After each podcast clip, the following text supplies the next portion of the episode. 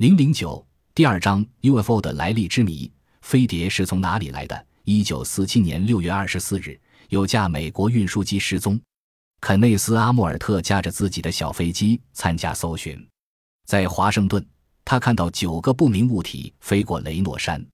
事后，他描绘道：“这些不明飞行物像个飞行着的碟子，飞起来犹如穿过水面的水瓢一样。”当地报纸在选登这一新闻时，还特地加了“碟”的标题。从此，“飞碟”一词又称 UFO，便逐渐为全世界所接受了。有关 UFO 的来源有许多假说，尚未完全定论。但近年来有倾向于来自地球外其他星球的趋势。但是其他假说仍各有其理论根据，值得研究探讨。一地球外文明说，此学说认为在宇宙其他星球上住有科技文明高出地球人的生物。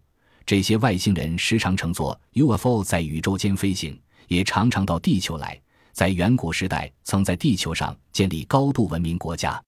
后来离开地球，留下了许多无法解释的遗迹，因而产生了宇宙考古学这门新学问。在广大的宇宙中，与地球同样环境的星球必定不止一个，而比地球文明更发达的外星人存在的几率，事实上也很高。目前，UFO 的来源以此学说较为大多数研究人员接受。二秘密兵器说。此学说认为，UFO 可能是地球上某一国家所开发的秘密兵器，但此一学说有若干疑点。假若 UFO 这类具有特殊飞行性能的兵器为某一国所开发的话，那么必然会运用这种兵器征服全世界。但到目前为止，尚无此种国家出现。研究 UFO 的人却认为，基于种种理由，开发这种武器的国家尚不愿正式公开。美俄等先进国家可能都在研究，而为了与外星人的飞碟区别，特称 UFO 秘密兵器为 UFO（Unidentified Flying Ghost Object）。如波斯湾战争出现的隐形轰炸机，很可能是其中一种产品。三地球空洞说，地球中心是空的，而有高度文明的生物住在里面。UFO 是他们乘坐的飞行器。有许多人自称曾到过地底王国。北极地区及喜马拉雅山均有通往地底的通道，因此有不少探讨的新世界的研究出现。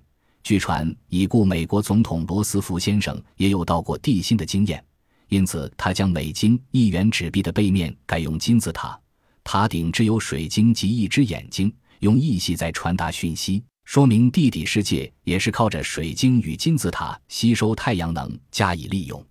四水中文明说。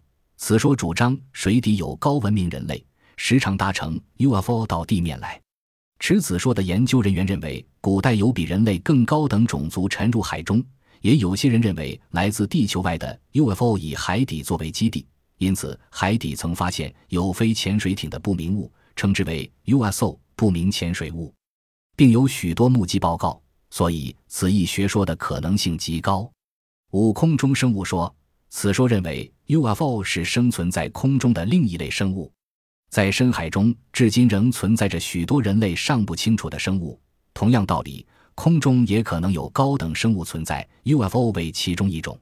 但到目前为止，并没有人捕获此类空中生物，因此科学家认为此说的可靠性不高。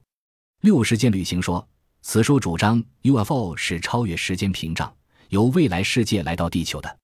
持此说的人认为，UFO 是人类进化后所创的飞行器。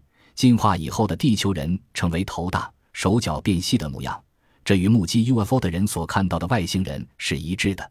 目前人类尚无法制作超越时光的机器，但将来也许有此可能。所以，时间旅行说具有若干真实性。七超地球人说，此说主张 UFO 是由异次元世界或是平行宇宙来到地球的。事实上，在我们所居住的三次元世界之外，有更高次元的世界。纵使在同一地球上，也居住着许多次元不同的生物。所以，居住在异次元世界的人就搭乘 UFO 到达三次元的地球来。还有，同样住在同一个地球，但由于地球的不同次元处也有生物存在，搭乘着 UFO 到达地球人的世界，这叫做超地球人说。此说很难简单说明。一般人不太容易接受，但 UFO 研究人员主张此说的人却不少。但为何这些超地球人会出现在我们地球上呢？持此说的人认为，地球人的活动也会间接地影响到他们。可惜，此说并无直接具体证据，但由于能清楚地说明 UFO 各种现象，因此很受注目，是一种可能性极高的学说。八集合无意识说，即主张 UFO 是人类在无意识下所产生的。人类内心深处可分为显在意识及潜在意识两部分，前者为自己知道的意识，后者又叫无意识部分，是存在于较深处不为自己所知的部分。此一无意识部分隐藏着种种不满与欲望，有时这部分能令人产生虚幻与臆想。此种人类的无意识下愿望产生 UFO，就叫集合无意识说。因此，UFO 并非来自其他世界，而是人类愿望所产生的。此说非常有趣，也具有几分真实性。